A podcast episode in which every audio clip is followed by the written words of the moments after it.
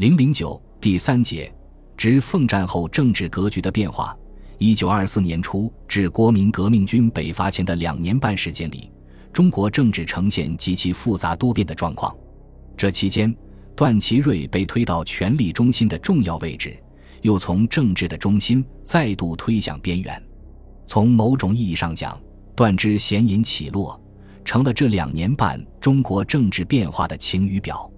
段氏个人在政治上的起落，事事关乎奉章、国民军及旧直系力量的消长，关乎北南两方及各自内部的形势变化，关乎中央与地方关系及文武关系的变动。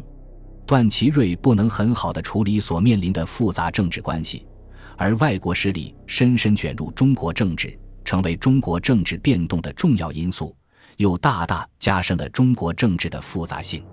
在这种情况下，没有军事实力作为凭借的段祺瑞临时执政府仓促地结束自己的政治使命，实在是十分自然的。